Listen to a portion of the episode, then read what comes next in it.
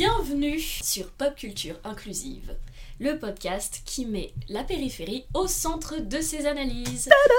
je suis Kim et comme d'habitude, je suis avec ma sœur Julie. Salut tout le monde Et aujourd'hui, de quoi donc allons-nous parler?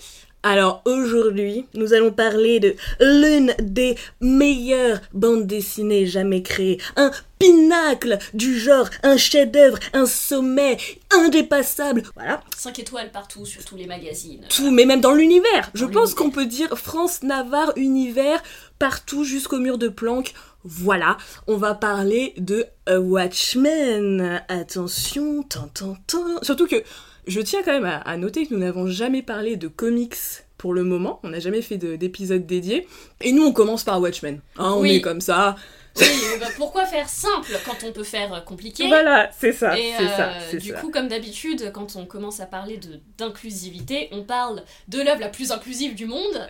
oui, n'est-ce pas Watchmen, oui, voilà, exactement. On Comme va parler on fait simple. On va, on va parler de Watchmen et en effet, euh, comme vient de le dire euh, ma sœur, nous n'avions en réalité aucune euh, véritable raison de parler de Watchmen Comics dans Pop Culture Inclusive, puisque en termes d'inclusif, Watchmen, c'est pas forcément le, le pinacle des œuvres euh, sur lesquelles on s'est dit tiens là, on a beaucoup de choses à dire. C'était pas Matrix quoi, hein, on, Mm. on va dire.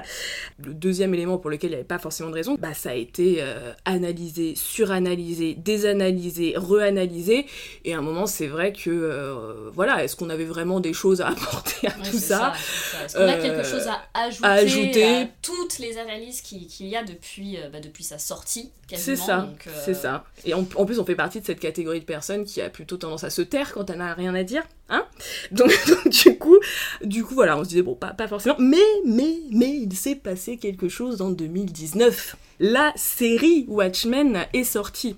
Moi, j'avais un petit peu peur, enfin un peu peur quand j'ai vu le, le- le film de 2009. Je disais genre bon, mais du coup, série de 2019 et là, Surprise claque. C'est-à-dire qu'au bout de 3 minutes de série, moi j'ai mis pause déjà pour aller chercher sur mon petit portable en mode qu'est-ce que je viens de voir? Est-ce que ça a vraiment existé? What is the fuck? Et à la fin du premier épisode, j'étais genre quoi? Que what is the fuck? Et là pour le coup euh, la, la série euh, la série Watchmen rentre complètement dans la logique de pop culture inclusive et donc on s'est dit qu'on était euh, assez légitime d'en parler.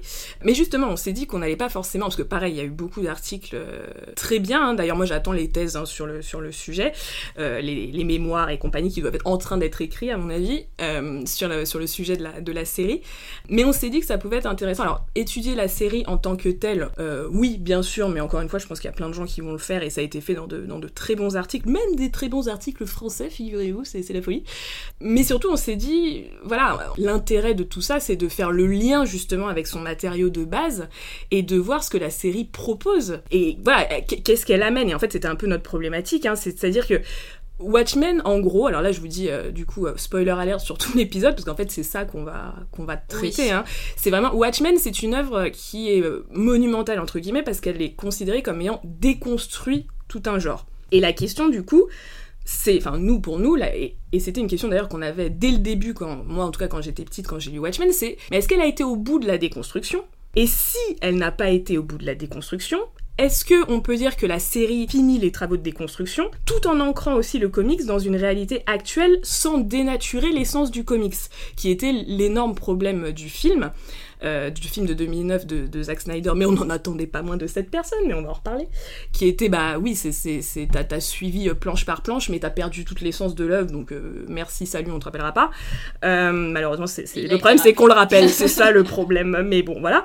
Donc il y avait ça, et puis il y avait évidemment quand on voit la, la série, et qui euh, pour le coup moi pallie vraiment, j'ai envie de dire un manque, c'est peut-être pas un manque, mais en tout cas une, une attitude un peu euh, flottante on va dire du comics par rapport à la réalité, euh, la ré- réalité sociale historique dans laquelle il s'ancre, c'est-à-dire comment une œuvre de pop culture, par sa réactualisation, peut continuer à être un miroir social et historique. Donc en gros, c'est vraiment euh, cet épisode, on, on avait pensé l'appeler euh, le, le déconstructeur déconstruit parce que c'était Watchmen est une entreprise de déconstruction. Pour, pour moi, en tout cas, c'est ça à sa base. Qu'est-ce que fait le comics avec cette essence. Est-ce qu'il est va plus loin? Est-ce que même il déconstruit au final Watchmen? Qu'est-ce qu'il amène en plus? Et est-ce qu'en amenant autre chose, il euh, dénature l'œuvre? Ou est-ce qu'il y a vraiment... Euh, il, se dit, bah en fait, voilà, ton entreprise de déconstruction, elle était cool, mais elle est peut-être pas finie. Ben moi, je vais la finir. Qu'est-ce qu'il y a? Qu'est-ce que tu vas faire? Qu'est-ce que tu vas faire? Donc, euh, voilà, après, alors, voilà pour l'introduction. On va donc vous expliquer, euh, on, va, revenir sur ce qu'est euh, Watchmen, pas forcément très longtemps, encore une fois on l'a dit, parce qu'il y a 3 milliards de personnes qui l'ont fait avant nous et qui l'ont fait extrêmement bien, donc voilà. Euh, mais on va quand même revenir pour que vous ayez une idée de ce qu'est, Watchmen. Et on va ensuite vraiment se, plonger dans la série, qu'on va, on va déconstruire, on va dire, l'histoire en prenant justement des, archétypes, en particulier des personnages, et comment est-ce que la série déconstruit ces archétypes et amène autre chose à Watchmen. Euh, et, on finira euh, peut-être justement par une comparaison entre euh, ce que c'est une œuvre qui essaye de, remixer, de, qui a compris son matériau et qui veut la porter autre part, et est-ce que c'est pas ça la pop culture, et une œuvre qui est une œuvre de fanboy, comme le film de 2009. Alors, spoiler alerte, hein, oui, là, on va même raconter toute l'histoire parce que si vous n'avez pas le contexte, vous pouvez pas comprendre la comparaison en fait entre euh, la série et euh, le comic book. Donc là, on est bien obligé de vous, de vous raconter euh, tout. Ouais, sinon, sinon, vous n'allez pas comprendre, vous n'allez pas suivre et c'est même pas très intéressant à écouter. Donc, Exactement. Spoiler alerte. Tout ça pour dire. Ceci étant dit. On va pouvoir. donc là, le, on fait tourner le générique Jean-Michel. Et puis, bah, on se retrouve pour commencer notre épisode.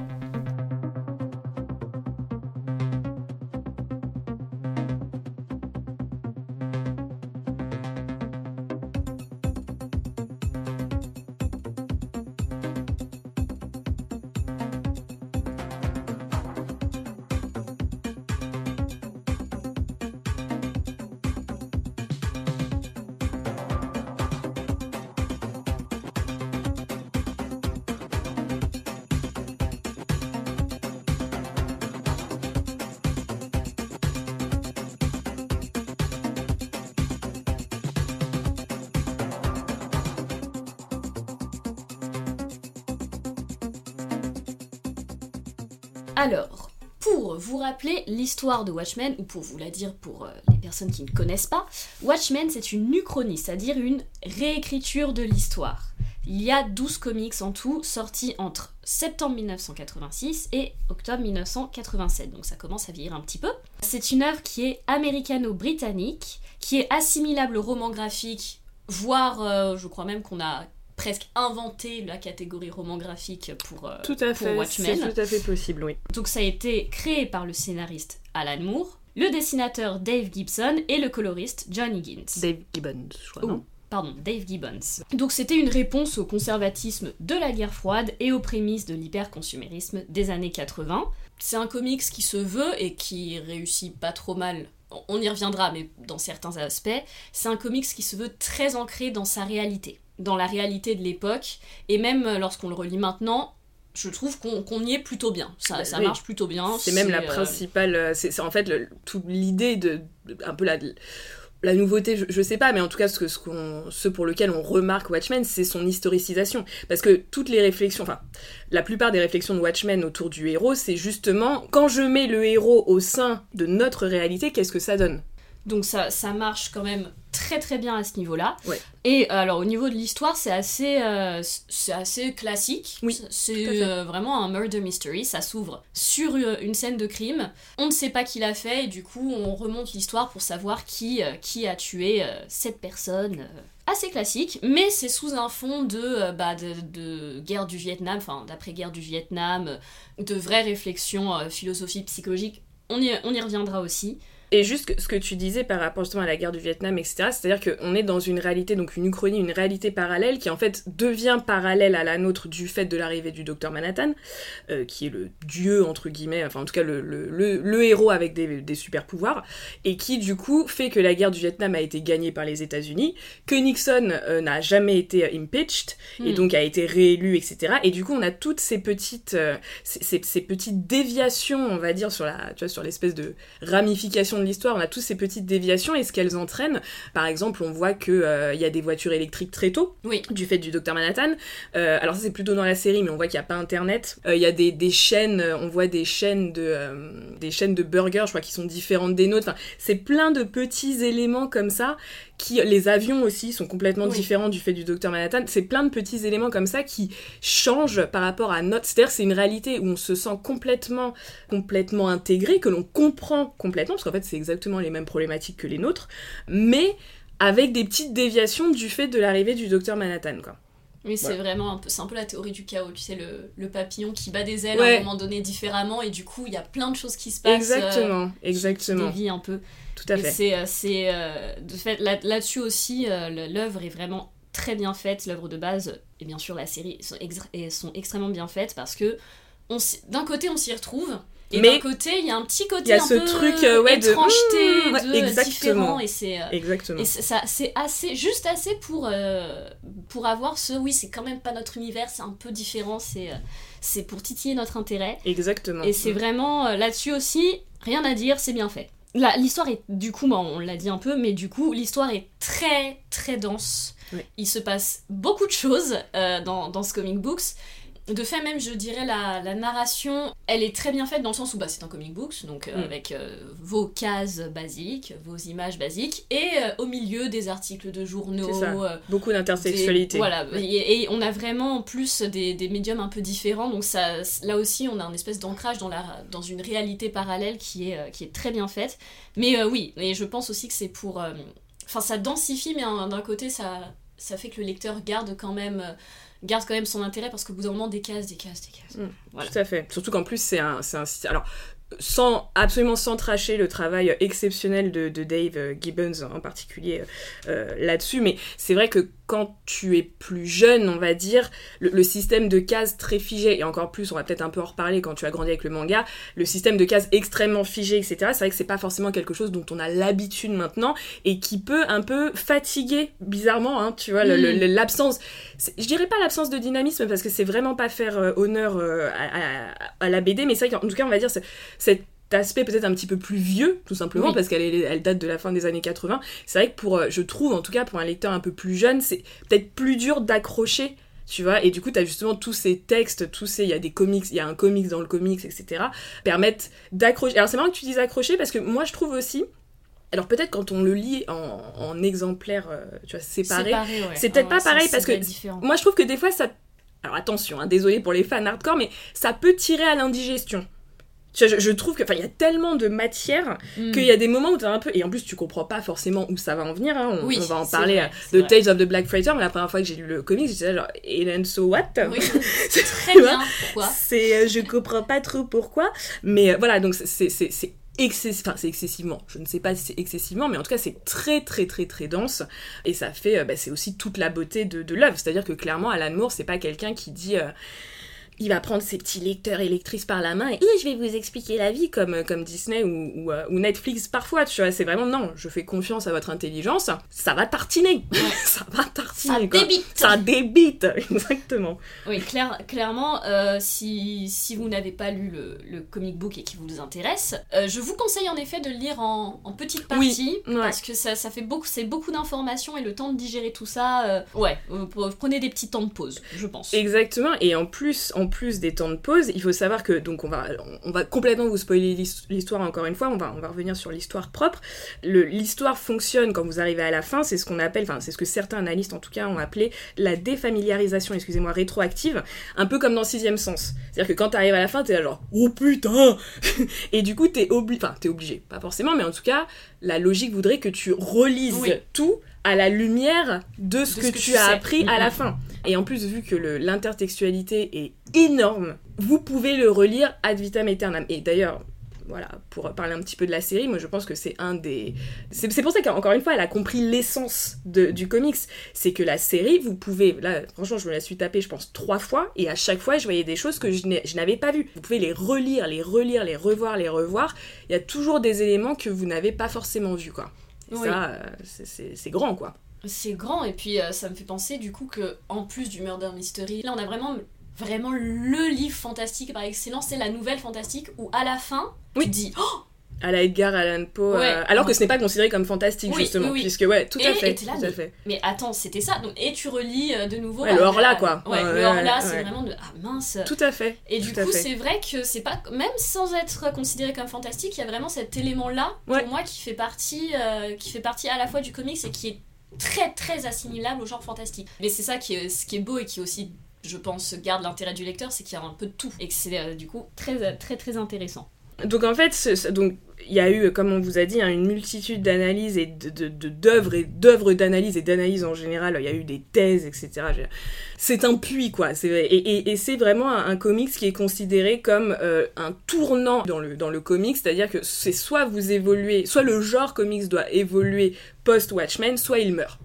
Donc il y a énormément de, réflexions à faire autour. Alors on, on considère que c'est euh, euh, Watchmen, on le considère plutôt comme une, une œuvre euh, postmoderne, de littérature postmoderne, et c'est une œuvre qui est analysable sous des angles, mais enfin c'est sous l'angle de la philosophie, de la littérature, de la psychanalyse, de la théorie des médias, des théories queer, oui, du néo-historicisme.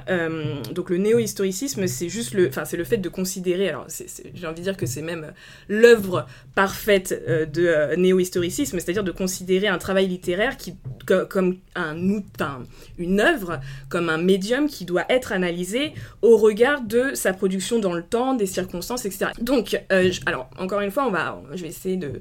On va pas vous faire 18 heures sur Watchmen parce que ce n'est pas le propos, mais on va, il faut quand même que, que je vous parle un petit peu des thèmes de, de- du comics parce que, encore une fois, si on... Watchmen, c'est une œuvre qui est euh, réputée comme non adaptable. Et malheureusement pour elle, c'est une, c'est une œuvre qui appartient à DC Comics. Et donc DC Comics, comme euh, tous nos amis bah, de Marvel, de Disney et tout, le but c'est quand même de sucer la moelle jusqu'à ce qu'il n'y ait plus rien et qu'on puisse capitaliser et se faire de la thune jusqu'à euh, jusqu'à jusqu'à ce qu'il n'y ait plus rien, quoi, littéralement facile avec les autres franchises, un peu compliqué avec Watchmen, et en plus d'autant plus compliqué que Alan Moore, euh, étant, Alan Moore, conchit littéralement tout ce qui a été fait, euh, et il refuse en fait déjà il refuse d'être cité quand on reprend son œuvre. Si vous regardez le générique de la série, vous verrez co-créé par euh, Dave Gibbons. Et euh, voilà, il est pas hyper conciliant. Bref, Euh, il y, a- il y a eu plusieurs œuvres. hein. Y a eu, on a cité le film de 2009, mais il y a eu plusieurs autres idées mauvaises, hein, on va pas se mentir, de DC de reprendre Watchmen. euh, sauf que Watchmen, c'est une œuvre finie. Hein, c'est toujours, Oui. euh, on en parle. C'est un fil rouge hein, de nos Oui, podcasts. c'est hein. ça. C'est un moment, faut s'arrêter, c'est fini. Donc voilà, enfin tout ça pour vous dire que du fait de, sa, de la difficulté d'adaptation et tout, ce qui est intéressant en fait dans Watchmen, c'est vraiment l'essence de l'œuvre. C'est pas de le reproduire parce qu'on s'en, tape. Euh, elle a déjà fait tout ce qu'elle avait à faire euh, en, tant tant, en tant que telle.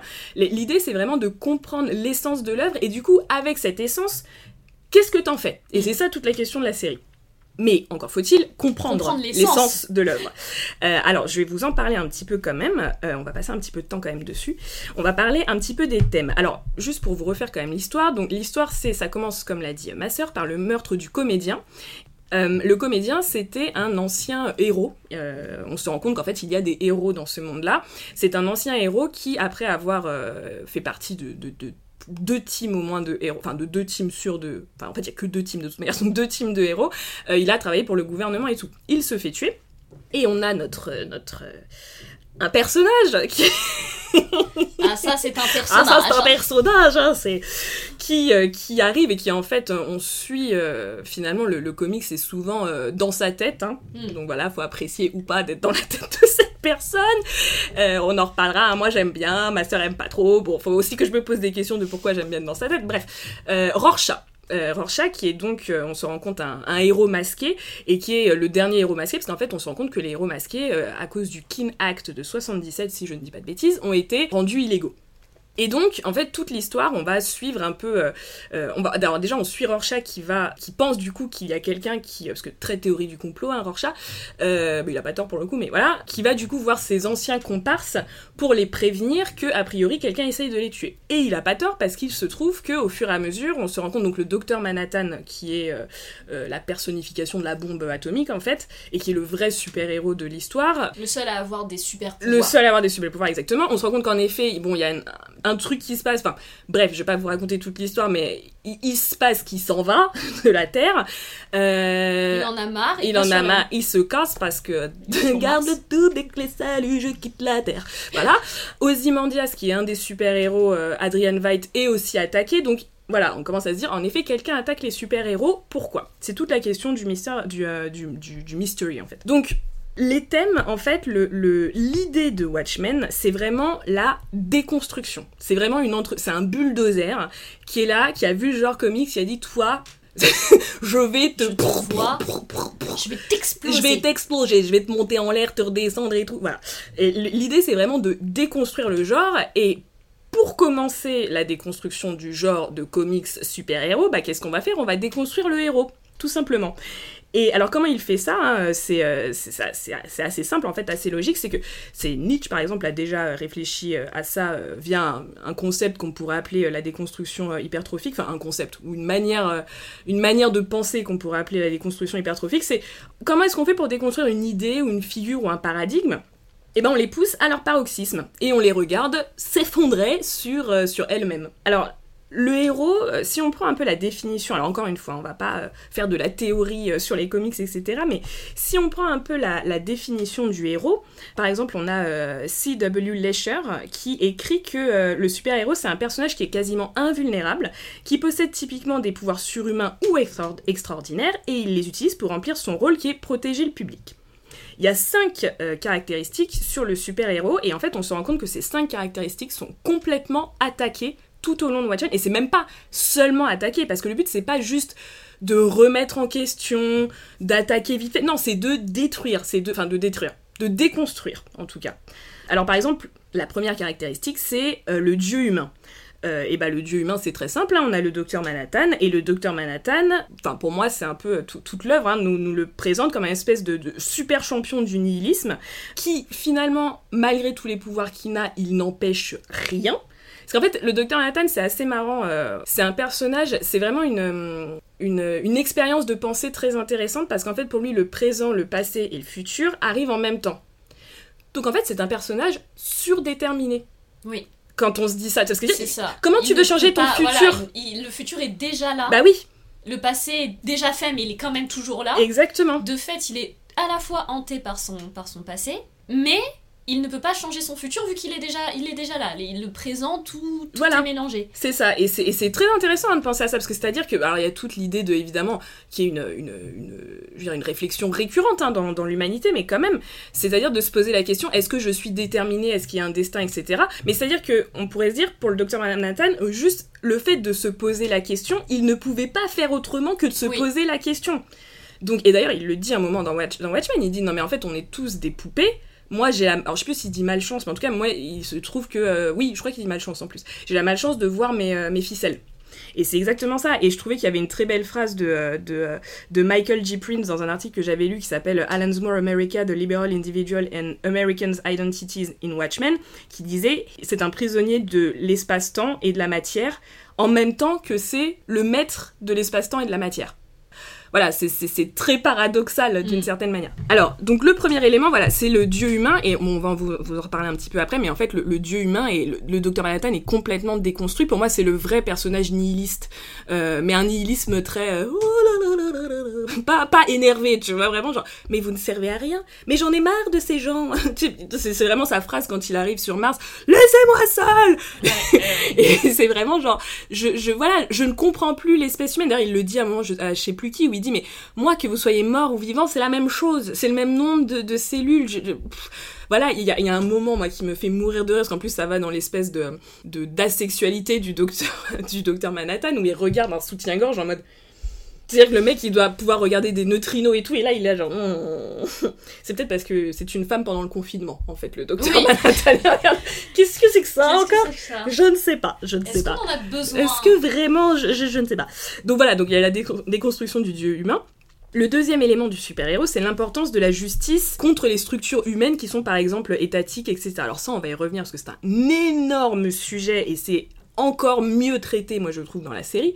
Alors évidemment, bah, on a Rorschach qui pousse cette logique-là jusqu'à un très dangereux maximum, parce que bah, c'est quelqu'un qui est en fait en dehors de la loi, parce qu'il estime que de toute manière la justice humaine ne s'applique pas, enfin fait très mal son travail, donc ne s'applique pas. Vous avez vraiment de la chance que les Noirs américains ne euh, fonctionnent pas comme Rorschach, et, que du coup, bah, il va faire tout ça lui-même. Euh, alors Rorschach, c'est un personnage, on va en reparler, qui est très euh, dans cette espèce d'impératif, excusez-moi, catégorique de la justice. C'est quelqu'un qui punit parce que la justice, parce qu'on ne peut pas ne pas punir en fait. Il y, a quand même cette idée.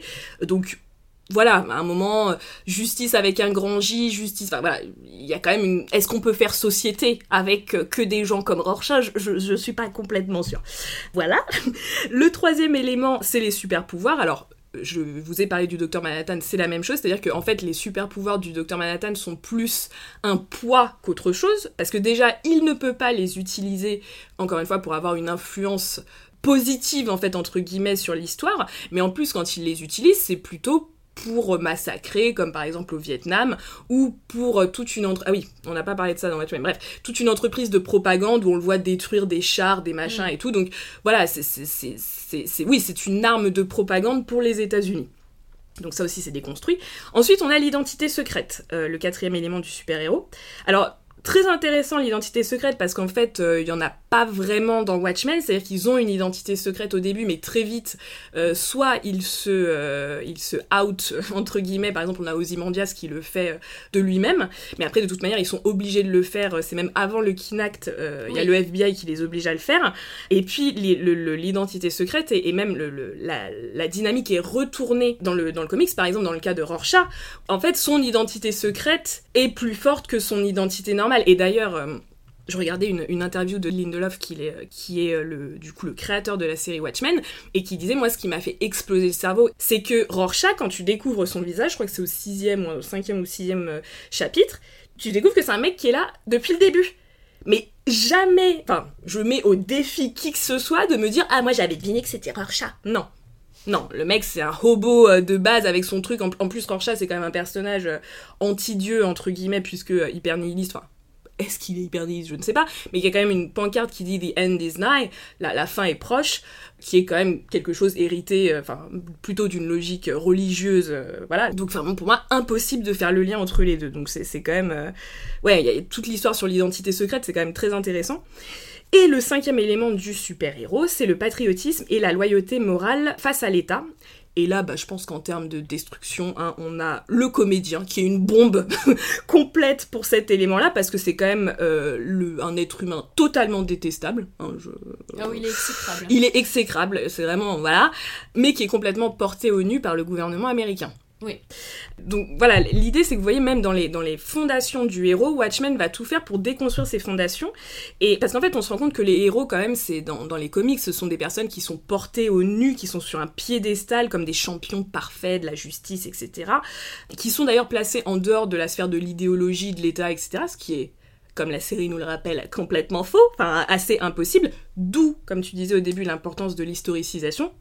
Euh, ou qui sont complètement un peu en dehors euh, des, frictions entre les différentes forces sociétales. Et en fait, ce que montre Watchmen, c'est que justement, on, va voir que non, non, le héros n'est pas cette personne parfaite qui va euh, se battre pour la justice parce que c'était ça sa baseline. Pas du tout, en général, pas du tout. Et, euh, alors, je voulais juste parler un peu de Baudrillard, on parlait encore de lui, alors que j'ai dit que je comprenais pas, mais bref. Euh, il, y a cette idée qui est hyper intéressante où il dit que l'idée est déconstruite par sa propre réalisation. On a. Euh, alors, j'ai lu un article, enfin, c'est même pas un article, c'est. Oui, c'est un article très, très dense, on va dire, qui s'appelle Déconstruire le héros dans lequel la personne dit, l'auteur dit, euh, je vous retrouverai son nom juste après, c'est Ian quelque chose, euh, dans Watchmen, le héros est détruit par le super-héros, qui est plus héroïque que n'importe quel héros, mais dont l'héroïsme paroxystique ne peut même plus être compris comme de l'héroïsme. Ça, pour moi, c'est la définition d'Ozymandias. C'est-à-dire ce héros euh, parfait, etc., mais qui quand même va finir par buter 3 millions de personnes, est-ce qu'on peut toujours le considérer comme un héros? Est-ce que la fin justifie vraiment les, les moyens, exactement. Et c'est vraiment donc ces tropes en fait, ces tropes héroïques qui sont poussées à leur paroxysme. Ben on se rend compte qu'en fait les, les héros nous inspirent au mieux la défiance. Au pire, ça se rapproche quand même de l'abomination. Je, je, rappelle encore que le docteur Manhattan tue 3 millions de personnes quasi. Euh, et qu'en plus, t'as Monsieur Bleu à côté qui est censé être... Euh, on pourrait croire que parce que il se rapproche du dieu, il a une espèce de moralité absolue, bah, qui est le premier à dire Mais t'as raison, ma gueule Et d'ailleurs, c'est très intéressant dans la série parce que Ozymandias revient sur, ce, sur cet élément et il dit Je pariais. Et, euh, et le docteur Manhattan lui dit Je pariais quoi? Il dit Je pariais que tu avais euh, une idée de la morale, que tu avais. I, I gambled you had morals. Hmm. Et ça, ça c'est très très bon quoi. Euh, et en fait voilà, on se rend compte, alors là je vais partir parce que là là on se rend compte par exemple que les motivations pour devenir un héros, une héroïne, c'est pas du tout moi j'adore la justice, non non, c'est qu'il y a un truc en général assez sale en dessous. Alors soit euh, soit c'est maman, soit j'ai eu une enfance traumatisante, soit j'ai des envies homosexuelles refoulées, soit j'ai des vues naïvement euh, absolutistes voire dangereusement absolutistes, soit j'ai un fétiche pour les costumes tout simplement et pour les équipements qui vont avec, Euh, soit j'ai un fétiche pour la violence.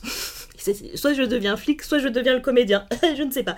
Soit j'ai juste envie de pousser des idéologies politiques, on peut penser à Audit Justice version comics et Mothman par exemple, soit par culpabilité euh, parce que, parce que l'espèce humaine est tellement pourrie que voilà, comme par exemple Rorschach. Donc, et un autre élément soit t'es aussi. très mal écrite comme Laurie et juste tu deviens super-héroïne parce qu'il fallait une fille. C'est ça. Alors, alors, on va voir. Est-ce que c'est mal écrit ou est-ce que c'est fait exprès? On, On on sait va voir, on va voir. pas. Donc en fait, les, en fait, ce qui est aussi intéressant, c'est que en général, les super-héros, ils se battent face à des, c'est, c'est des stimulus extérieurs. Bah, on se rend compte qu'en fait, dans Watchmen, ils sont plutôt confrontés à leurs démons, euh, leurs démons intérieurs, qu'à des menaces extérieures. Et toute l'idée, en fait, c'est vraiment de se plonger dans, la, dans leur psyché, dans, d'examiner les profondeurs, les et on pourrait même dire les limites finalement de leur, euh, de leur humanité. Et on se rend compte aussi que, en parlant de cet intérieur, en fait, que les, fantasmes super-héroïques ne trouvent pas vraiment leur origine, encore une fois, dans une émotion hyper positive qui est la justice, la veuve et l'orphelin. Non, c'est pas ça. Ça trouve plutôt son origine dans, dans déjà la peur euh, de notre incapacité à respecter ses idéaux. Je pense par exemple au personnage de Dan, qui est la personnification de... euh, euh, comment on dit Quand on a... Impuissant. L'impuissance, exactement. Ah, dans tous les termes, aussi bien sexuel que, euh, que mental et tout, c'est vraiment ça, le personnage de Dan. Mais c'est aussi, finalement, euh, le- le- les, fantasmes super-héroïques, ils trouvent aussi leur origine dans une angoisse que je trouve plus profonde, en tout cas, que ces, ces idéaux, en fait, hein, ces grandes idées, ne soient que des projections qui nous permettent de cacher le- le- la réalité. Et, qui, et la réalité, c'est ce que Rorschach, euh, Rorschach dit, c'est que reality is simply an empty, meaningless blackness. Et c'est Rorschach, alors ça c'est le personnage de Rorschach, et même finalement peut-être le personnage d'Ozymandias, qui... qui la, la fin de Watchmen est très intéressante quand euh, il est tellement sûr d'avoir gagné, etc. Mais il demande quand même au docteur Manhattan Hmm. est-ce que est-ce que c'est fini, tu vois? Est-ce que j'ai gagné? Donc t'as quand même cette compréhension, cette peur du vide en fait, de te dire ouh et si je m'étais trompé Et le docteur Manhattan lui répond le truc le plus beau euh, qui est mais rien ne s'arrête jamais, Adrian. Et allez débrouille-toi avec ça, Euh, qui est d'ailleurs repris dans la série où Adrian le dit rien ne s'arrête jamais aussi. Oui. Donc ça, c'est- pas mal. Et au final, alors, pour pour finir justement sur le héros, c'est qu'on pourrait aussi dire que... euh, en fait, le héros, il faut bien se rendre compte que c'est une figure, quand vous y réfléchissez, c'est une figure qui n'est pas vraiment déconstruite, particulièrement dans euh, l'histoire occidentale. C'est-à-dire que les mythes fondateurs de l'Occident, quand tu reprends euh, la Bible, euh, mais même l'Iliade, l'Odyssée compagnie, il y a des héros. Et il y a plein de philosophes qui, finalement, ont essayé de tu vois, retransformer l'idée de héros et tout, mais qui ont été incapables de la déconstruire. C'est incapables de vivre sans héros d'une certaine manière. On a Isaiah Berlin qui disait que l'amour pour les héros, finalement, c'est la base du fascisme, tout simplement. Et d'ailleurs... euh, C'est un petit peu euh, alarmant vu que toutes les figures historiques, on efface tout simplement leurs défauts ou ce qu'ils ont fait de mal, et on ne garde que, euh, que le côté héroïque. Tout à fait. Tout à est- fait. donc c'est un peu alarmant parce qu'on se base sur des héros. Les pères fondateurs américains, c'est quoi? C'est des héros. Nous, euh, nos Birth lumières, of a Nation, quoi? on va en parler aussi, On hein, en parlera, voilà. mais nous, même nos lumières, c'est quoi? C'est des héros. Mm, tout à fait, c'est notre Donc- incapacité à sortir de la figure héroïque, c'est tout à fait ça. Et en fait, Watchmen, euh, on vous le disait dans l'introduction, il y a ce côté, il s'agirait il, il s'agirait de grandir. Euh, Il y a cette idée de faire grandir le comics, mais c'est même, il s'agirait que les êtres humains grandisse. grandissent. C'est-à-dire, est-ce que vous êtes capable de dépasser cette fascination enfantine et dangereuse au final, parce qu'on arrive à des personnages comme Ozymandias, pour le héros alors, il y aurait encore 3000 trucs à dire sur le héros, mais je vais m'arrêter là. Je pense que vous avez, ça vous donne quand même une assez bonne idée de, de, où est-ce que le, le- comics nous emmène. Euh, alors, je vais vous parler de deux autres éléments plus philo, là, qui sont le nihilisme et l'existentialisme, qui sont pour moi les thèmes fondamentaux du comics Watchmen. Alors, le nihilisme, je vais pas me lancer dans une explication de ce que c'est le nihilisme, vous irez voir sur internet. C'est assez intéressant d'ailleurs, parce que quand vous regardez nihilisme sur internet, un des premiers trucs qui sort, c'est être contre la religion et la morale et tout. C'est pas. Oui, mais c'est pas complètement ça. C'est des éléments. C'est des éléments, en fait. Et en fait, le, nihilisme, ce qui est euh, intéressant dans Watchmen, c'est que c'est même plus une, une, une théorie euh, philosophique, c'est un état psychologique. Et d'ailleurs, je pense que, je ne sais pas comment c'était dans les années 80 évidemment, mais je pense que c'est un état psychologique qui est très présent dans notre société et qui a, de toute façon pour moi, le, le nihilisme, c'est un peu les raisons pour lesquelles il y a autant de gens dépressifs, à mon avis, font partie justement du nihilisme qui est en train de devenir un état psychologique normal face à la compréhension du monde dans lequel on est, tout simplement. Je me demande si c'était pas aussi la période un peu punk où c'était euh, nos futurs. Nos futurs. Ouais, ouais, tout à fait. Je me demande si, si ça n'a pas euh, en plus influencé, influencé, oui, absolument. Et alors le personnage considéré comme nihiliste dans Watchmen, encore une fois, c'est Rorschach, mais je pense que c'est bien plus complexe que ça. Et pour moi, encore une fois, le vrai nihiliste, c'est euh, le docteur Manhattan. On a euh, donc Rorschach qui le dit assez souvent et qui dit que le, voilà l'existence n'a pas de sens, elle est complètement complètement dénuée de sens. Il n'y a pas de pattern à part celui, c'est complètement aléatoire et il n'y a pas de pattern à part celui qu'on impose, d'où son masque d'ailleurs. Donc voilà, le nihilisme c'est plus un état partagé par la plupart des personnages parce que tout simplement il y a un clash entre les valeurs absolues de l'héroïsme et le fait que euh, bah non, non, la réalité elle est sale, elle est ambiguë et les humains c'est pas des gens toujours très cool, hein, on va pas se mentir tout simplement. Alors, L'existentialisme, je veux aussi en parler un petit peu. De toute façon, les deux sont liés en général, nihilisme, existentialisme. Parce que l'existentialisme, on peut pas ne pas en parler dans Watchmen parce que c'est l'existentialisme. En fait, c'est un questionnement radical, hein, tout simplement. Est-ce que l'essence précède l'existence ou suit l'existence, etc. Et ce questionnement radical, qui est l'existentialisme, c'est un peu la base de la logique de déconstruction donc on peut pas trop ne pas en parler euh, pour Watchmen. Qu'est-ce que c'est que le but de l'existence hein? C'est ça tout, simplement, et c'est une question qui est récurrente. Euh, on a Rorschach et le docteur Manhattan qui disent qu'il n'y a pas de but, le comédien qui dit que c'est une blague, enfin bon, voilà, ça se, perpétue. Et tous d'ailleurs, ils sont un peu... Euh, le, le comics leur met des énormes baffes dans leur vision, parce que le, le, comédien c'est une blague, c'est une blague, mais au final on le voit auprès de Moloch en train de pleurer parce que justement ma vie est une blague. Bah ouais Coco, mais c'est pas ce que tu disais depuis le début. Enfin tu vois, c'est très, euh, c'est très très bien fait. Hein. Mais ce que je pense, ils sont poussés à leur à leur extrême. À leur paroxysme, exactement. Mais mais c'est très humain aussi, c'est-à-dire qu'à un moment tu peux pas est-ce qu'on peut se complaire tout le temps dans des grandes idées euh, Tu vois, à un moment, il y a la réalité qui nous rattrape. Et là, le comédien, c'est vraiment ça. Elle, est très touchante, moi, je trouve, cette scène avec Moloch. Enfin, c'est son, c'est ce qui se rapproche le plus d'un ami, c'est quand même d'une tristesse. Tu vois, c'est... Voilà. Et il pleure sur le fait que sa vie est une blague, alors que justement, tu, tu, tu le... Même tu paradais. Il a quand même le smiley, hein. Il, il paradait avec cette idée que la vie est une blague, et que du coup, nihilisme parce que la vie est une blague. Jusqu'à quelle est, quelle est ta limite Jusqu'à ce qu'il voit quelque chose, le plan d'Ozymandias, et que là, même pour lui, ça va trop loin en fait. Euh, et là, ça, voilà, ça, le fait euh, complètement. Bah, je, le disais euh, tout à l'heure en intro, comment est-ce qu'on fait pour que le, le, comme tu dis, on pousse au paroxysme, pour que le, ce qu'on étudie explose sur lui-même, enfin s'effondre sur lui-même, mais on l'a même physiquement dans les dessins de, de Gibbons, dans Watchmen, au moment où on voit le comédien. Alors je vais pas euh, m'étendre sur l'existentialisme et compagnie, mais au final, parce que là ce qu'on vous dit quand même, c'est assez sombre, quoi. C'est assez dur. C'est de toute façon c'est une œuvre qui est sombre et dure. Euh, ah non, c'est pas c'est pas très sympa. Euh. C'est oui, c'est pas la grande rigolade, quoi. C'est ça. Hein, on va pas Si vous vouliez un truc léger, c'est c'est pas ça. C'est pas ça, clairement pas. mais moi, au final, je trouve que finalement le, le, le, message de Watchmen, le message de, du comics en tout cas Watchmen, est fondamentalement positif en fait. Parce que on se rend compte, et on va peut-être en revenir sur le personnage de Rorschach, mais que le fait d'être un héros, c'est d'une certaine manière, c'est d'accepter d'embrasser même ce nihilisme, mais de se dire, euh, bah ouais, mais je vais faire mon propre chemin avec tout ça, tu vois. Et c'est avec le fait que oui, je suis dans un monde euh, horrible ou qui n'a pas de sens, etc., etc., mais qu'est-ce que j'en fais? C'est pour ça, par exemple, pour moi, bon, de toute façon, le personnage de Dan n'est pas un héros, encore une fois, moi, c'est même euh, la, médiocrité. Ouais, moi, c'est un pauvre type. C'est vraiment, c'est ça, là, vraiment, bon. Et il est, il est écrit comme ça de toute manière. Oui, oui, oui. Ça, là, pour le coup, c'est fait pour. C'est fait pour, et c'est même, même rageant. Moi, au début, quand je l'avais vu, j'étais là, mais c'est encore ce genre de personne pourquoi, est-ce que ce genre de personnes sont présentées, euh, ont un rôle aussi fort, euh, alors que par exemple, si on part dans une, dans une analyse de féminazie, il faut toujours euh, avoir 3000 justifications pour avoir une femme noire dans, un, dans, un, dans une œuvre, mais lui, il est, il est là. Alors que vraiment, c'est là, genre, mais pourquoi, quoi Tu vois? Enfin, non mais, non, mais moi, je suis là parce que du fait de ma réalité euh, euh, raciale, économique, politique, culturelle, sociale, j'ai le droit d'être là, ma petite. Suck it up. Sans justification, sans justification, et je t'emmerde. Mais ça, c'est fait, c'est fait évidemment. euh, Enfin, Alan Moore est quelqu'un quand même de brillant, donc c'est c'est fait exprès. Donc, ce que je voulais dire, c'est que, voilà finalement il y a cette idée très positive et très aussi euh, enfin, juste grandissez en fait Et on se sort les doigts on se sort du les cul. doigts. Parce qu'au final, quand on y réfléchit à la fin de Watchmen, ce sont que des personnages lambda qui sont les vrais héros.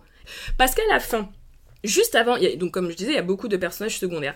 Juste avant que tout pète, en fait, on a Malcolm qui est donc qui, ne sort toujours pas de ses traumatismes, qui est le, le, le psy, hein, qui sort toujours pas de, de ce que de, de la réalité que euh, Rorschach lui a ouvert, hein, tout simplement.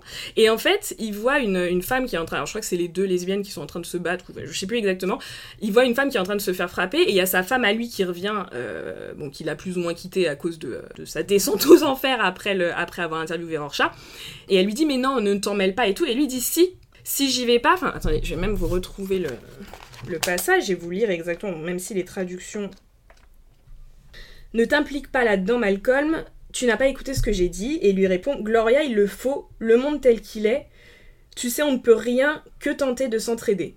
Rien d'autre ne compte. Par pitié, comprends-moi. Je suis désolée, c'est le monde, pas moyen de fuir. Et d'ailleurs, il y a une intertextualité à ce moment-là qui est fait avec euh, euh, Tales of the Black Freighter qui est très bien faite. Donc voilà, c'est ce truc de, en fait, on est seul. C'est le seul truc qui nous reste, c'est d'essayer de, nous aider, donc à ce moment-là, c'est son dernier mouvement juste avant de mourir, donc c'est quand même très beau. Et moi, ce que je trouve absolument magnifique, c'est le personnage de Bernard, euh, le buraliste, qui en plus est c'est assez marrant, il représente vraiment la, la personne lambda qui est matraquée par les médias, donc euh, Mm. qui a une idée complètement euh, vrillée euh, à cause des médias. Et son dernier mouvement quand tout explose, c'est d'aller vers Bernie, qui est ce petit gars, enfin ce jeune homme qui est en train de lire Tales of the Black Flutter, et avec qui ils ont pas une relation particulièrement sympathique non plus, tu vois, enfin très Non, casual. non. Bernie, il est un peu sur la défensive et tout. Et qu'est-ce que fait Bernard? Alors, c'est-à-dire que son cerveau se déconnecte, enfin, t'as quand même une... Tu vas mourir. Il se jette sur Bernie pour le protéger. Et enfin, moi, je trouve ça magnifique, ce passage-là. Et c'est vraiment cette idée que, en fait, les héros, c'est pas ceux avec leurs costumes, leurs super pouvoirs et tout. C'est les gens lambda qui, à un moment, face à certaines situations, décident d'agir de manière héroïque. Sachant qu'il n'y a pas de. Enfin, le, le héros désintéressé, c'est quand même. La base du héros, c'est d'être désintéressé. Et bah là, ils sont complètement Et là, désintéressés. ils sont complètement désintéressés. Alors que justement, les héros, tels enfin, les Minutemen, les Watchmen, même si ils sont intéressés, enfin, même s'ils apparaissent désintéressés, en fait, ils ont tous une histoire qui fait que il y a un intérêt quand même. Tout à fait. Les crime busters, d'ailleurs. Les Crime Busters. ouais. Ouais, tout à fait. C'est exactement ça. Alors que là, c'est vraiment du pur désintérêt. Malcolm, bah, s'il continue, il va perdre sa femme. Et l'autre, il va mourir. Il y a un côté très grotesque et en même temps tout à fait sublime. Et donc, finalement, je pense que voilà, c'est ça le message de Watchmen. Et il y a quand même quelque chose de très positif. Et de, voilà, aussi de réfléchir par soi-même, etc.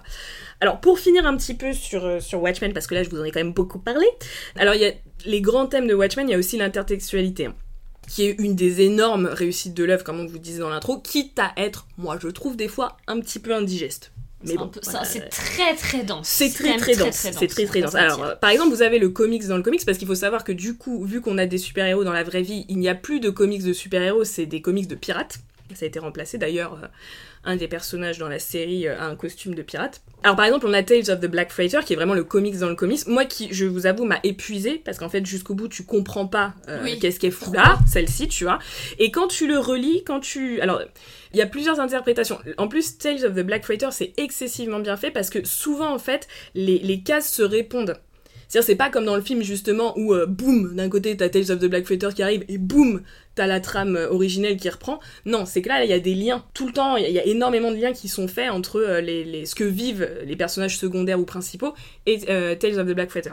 Quand on lit l'œuvre, euh, euh, l'œuvre nous pousse vers une interprétation qui est que c'est une allégorie euh, du, pouvoir nucléaire so- soviétique, d'une certaine façon. Mais si on va un peu plus loin, on pourrait dire que c'est une œuvre qui est une porte d'entrée dans la psyché d'Ozymandias et de Rorschach. Je vais pas m'étendre là-dessus, encore une fois, il y a 3000 trucs qui ont été écrits, donc euh, si ça vous intéresse, n'hésitez pas à, aller lire dessus. En termes d'intertextualité, on a les mémoires de l'ancien euh, hibou. Oui. Euh, on a des extraits de lettres, on a des interviews d'Adriane, des rapports de codir, entre guillemets, pour les sociétés d'Adriane. Enfin voilà, il y a énormément d'intertextualité. Enfin, de, de, textes qui sont ajoutés dans le, dans le comics principal. En termes d'intertextualité, justement, alors Alan Moore, c'est c'est un vrai, c'est quelqu'un d'extrêmement lettré et euh, du coup, bah, il va l'incorporer dans son euh, dans son œuvre. Hein. Je vous ai parlé de Nietzsche euh, par rapport à Rorschach. Bah, en fait, c'est même pas moi qui l'invente. Hein. C'est-à-dire que le, le, le, chapitre, je crois, qui parle justement de où on découvre vraiment qui est Rorschach avec ce lien avec le psy avec Malcolm, je crois que ça commence par une citation de Nietzsche. Et en tout cas, ce qui est sûr, c'est que ça finit par une citation de Nietzsche. Euh, donc, donc, on a Edgar Allan Poe, on a la Genèse, on a Nietzsche, on a euh, The Tiger de William Blake, qui d'ailleurs donne une clé d'interprétation sur la complexité du personnage de Rorschach. On a évidemment Ozymandias. Ozymandias, c'est très très très intéressant de euh, Shelley, parce que en fait, ce que nous dit Alan Moore, c'est qu'il va nous donner, par exemple, sur Ozymandias, il donne juste deux ou trois phrases, je crois, du poème Je suis euh, Ozymandias, roi des rois, hein, il nous donne pas le reste. Mais ce qui est intéressant, c'est d'aller voir le reste, justement. Et on en reparlera pour le personnage d'Ozymandias. On a une partie sur Jung, euh, Memories, Dreams et Reflection, qui d'ailleurs donne une clé de lecture par rapport à Laurie, qui à un moment de l'œuvre devient un peu l'avocate de l'humanité euh, par rapport au docteur Manhattan. Et il y a tout le travail incroyable, même si, encore une fois, je peux comprendre qu'on le trouve un, un peu vieux, enfin, par rapport à ce qu'on a l'habitude de voir donc de Higgins et de Gibbons, qui est euh, encore une fois, moi que je trouve euh, assez exceptionnel, avec, euh, enfin, il y a les couleurs qui sont incroyables, il y a les interjections entre les différents textes, les juxtapositions, par exemple avec les tests de Rorschach que l'on voit apparaître plusieurs fois, c'est des répétitions de motifs. Pour vous donner juste un exemple, il y a le couple d'Hiroshima qui est souvent vu. Et en fait, il se répète tout au long de l'œuvre. Et on le voit aussi un moment dans le visage de Rorschach, enfin dans le, le, masque de Rorschach. Euh, on a la répétition de motifs comme les horloges, évidemment comme le smiley à l'œil barré. Donc voilà, donc c'est vraiment une œuvre qui, encore une fois, vous pouvez la lire, la relire, la relire, la relire. Ça ne s'arrête jamais, quoi. Et un dernier élément par rapport au thème de la série, c'est vraiment les médias, la publicité et la propagande.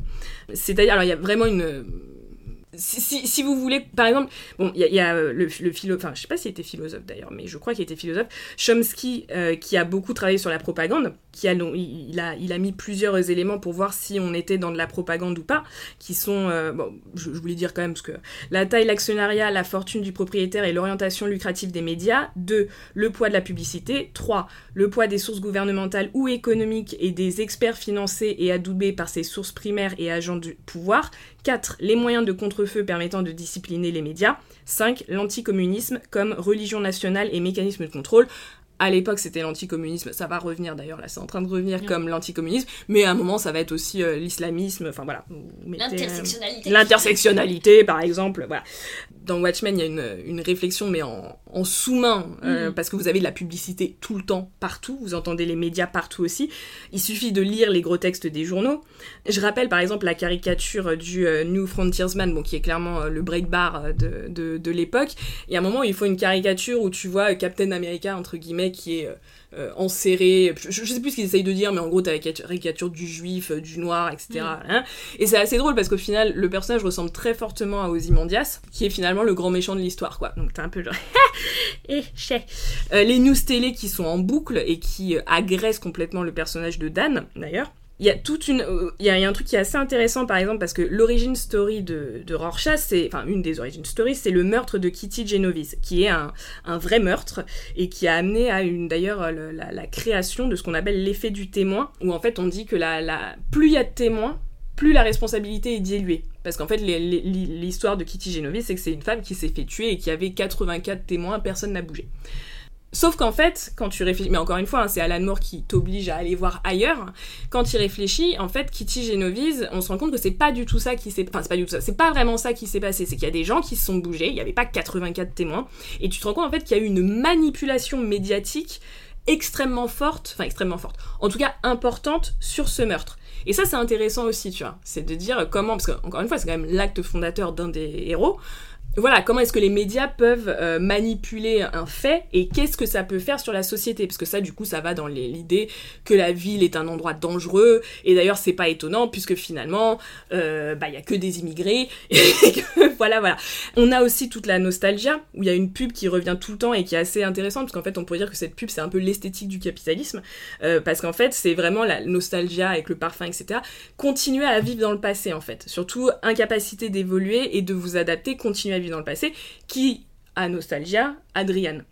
Et d'ailleurs, la manière dont c'est récupéré euh, dans la série, Dans la est très, très, très, maligne. Mhm. Parce que là, c'est une critique justement de, de la, du délire un peu passéiste, qui, dans la vie actuelle, critique énormément en disant non mais il faut arrêter de vivre dans le passé, blablabla, blablabla, blablabla. C'est une certaine catégorie de personnes aux États-Unis qui en gros disent, en gros, je vais dire, euh, certaines personnes blanches qui disent aux Afro-Américains non mais euh, ça va, c'était il y a longtemps, c'est fini, blablabla. Sauf que justement, euh, ce que dit euh, Lady Trieux avec son, son, sa, sa nostalgie, c'est que déjà vous avez réécrit l'histoire et on ne peut pas se comprendre soi-même sans comprendre son passé. Justement, ce n'est pas comme Adriane, ce n'est pas cette volonté de vivre dans le passé et d'incapacité d'évoluer. Non, c'est déjà de savoir ce qu'était le passé et de reconnaître ce qu'a été le passé. Donc euh, encore une fois, la série qui, qui propose quelque chose de très malin par rapport à un élément, un élément du comics. Et euh, voilà, enfin, et Dan qui représente voilà notre efficacité, abrutissement, incapacité face au bombardement de news dont déjà euh, les années 80 étaient, euh, étaient victimes quoi. Et juste pour terminer, enfin, euh, la fin est très ambiguë et assez ouverte. C'est vraiment euh, ne pas faire confiance à une figure de démurge, aussi bien que ce soit un surhomme ou un Adrian Veidt, ou le, pouvoir tutélaire des médias par exemple, c'est un peu call to action quoi. Et d'ailleurs, la fin, la dernière phrase, si je ne dis pas de bêtises, c'est I leave it entirely in your hands, qui est euh, une phrase aussi pour le lecteur ou la lectrice quoi. Voilà, j'ai beaucoup parlé. Désolée. Euh, voilà pour Watchmen. J'espère que ça vous a donné une idée un petit peu de la de l'ampleur, on va dire, de l'œuvre. Euh, encore une fois, on pourrait en parler des heures et des heures, mais je vais m'arrêter là. Euh, donc vous voyez vraiment qu'il y a eu un avant et un après Watchmen et qui a obligé à profondément remettre les comics en question. Mais même, j'ai envie de dire, même pour moi, en tout cas, le lecteur ou la lectrice, quoi. C'est vraiment une œuvre qui est faite pour ça. Néanmoins, néanmoins, néanmoins, c'est pas plein. Jusqu'à pas, maintenant. pas jusqu'à maintenant. Là, on va arriver au sujet qui fâche un peu. Déjà, moi, j'ai quand même une- un petit grief par rapport, mais ça, ce n'est pas par rapport à Watchmen, hein, c'est par rapport aux gens qui en parlent. C'est que dire c'est une œuvre incontournable, bla bla bla et compagnie, les plus grands trucs de la littérature, c'est complètement américano-euro euro-centré. Ouais, complètement. Enfin, dire ça, parce que je rappelle quand même que donc l'œuvre est sortie en 86. Si je me rappelle bien, en 80, il y a une autre petite œuvre qui est sortie qui s'appelle Akira. Voilà. Moi, c'est un peu le problème que j'ai eu avec Watchmen, c'est que quand j'ai lu Watchmen, je lisais déjà énormément de mangas. Et donc, quand je l'ai lu, tu vois, tous les trucs d'existentialisme, de nihilisme et tout, j'étais un peu genre. euh, je vais vous donner un petit truc qui s'appelle Ghost in the Shell, c'est hyper sympa. Euh, Enfin, vois, c'est un peu genre. Ah ouais! Donc en fait, je pense que c'est encore une fois hyper. En plus, quand on dit c'est le maître des, euh, des romans graphiques, euh, on, l'avait pas, on en avait parlé dans, nos, dans notre série sur les mangas. Mm. Il y a un petit truc qui s'appelle aussi Quartier Lointain. euh, voilà, voilà. Enfin bon, bref.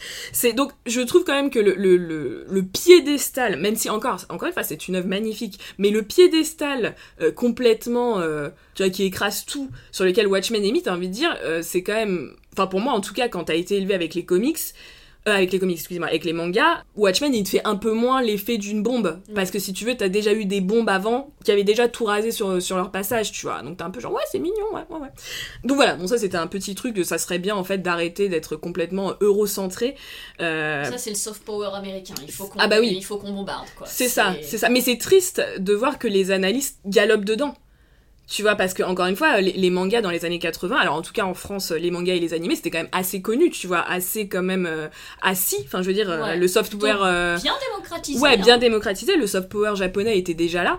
Et donc en fait, dire ça, voilà, moi je trouve, moi, je trouve ça excessivement eurocentré, quoi. Et c'est pas faire une hiérarchie de qui est mieux, même si moi j'ai une petite idée de qui est mieux, mais bref, c'est vraiment de dire, euh, il y a eu d'autres œuvres qui ont travaillé sur ces sujets-là et qui sont euh, de manière d'ailleurs totalement différente. Et je pense d'ailleurs que Watchmen gagnerait à être lu en parallèle avec, par exemple, euh, ces œuvres qui nous viennent de, de nos, amis, euh, nos amis japonais. Voilà, ça c'était une petite parenthèse. Et puis surtout, euh, surtout, surtout, moi quand je l'ai lu, je devais avoir euh, 15-16 ans, un truc comme ça, et je me disais, putain, c'est marrant quand même, c'est censé être historicisé et tout, tu vois, donc on va dire de la fin de la guerre, de la fin de la Deuxième Guerre mondiale à, bah, à 85, quoi, à peu près. Mm, mm.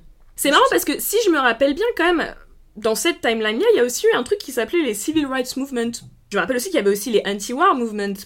Et je crois aussi me rappeler qu'il y avait les Gays Liberation Movement, les Women's Liberation Movement. Et c'est marrant, pourtant, encore une fois, un livre qui se veut historicisé, entre guillemets, ne parle pas de ça bizarre. Et puis accessoirement, je me disais, euh, certes euh, enfin voilà, 86 et tout, mais il n'y a pas de personnes racisées. Il y a deux personnes racisées, euh, d'ailleurs, on va peut-être en reparler dans le... après. Pas de personnes racisées, donc j'étais un peu genre, euh, ok, est-ce que c'est un oubli?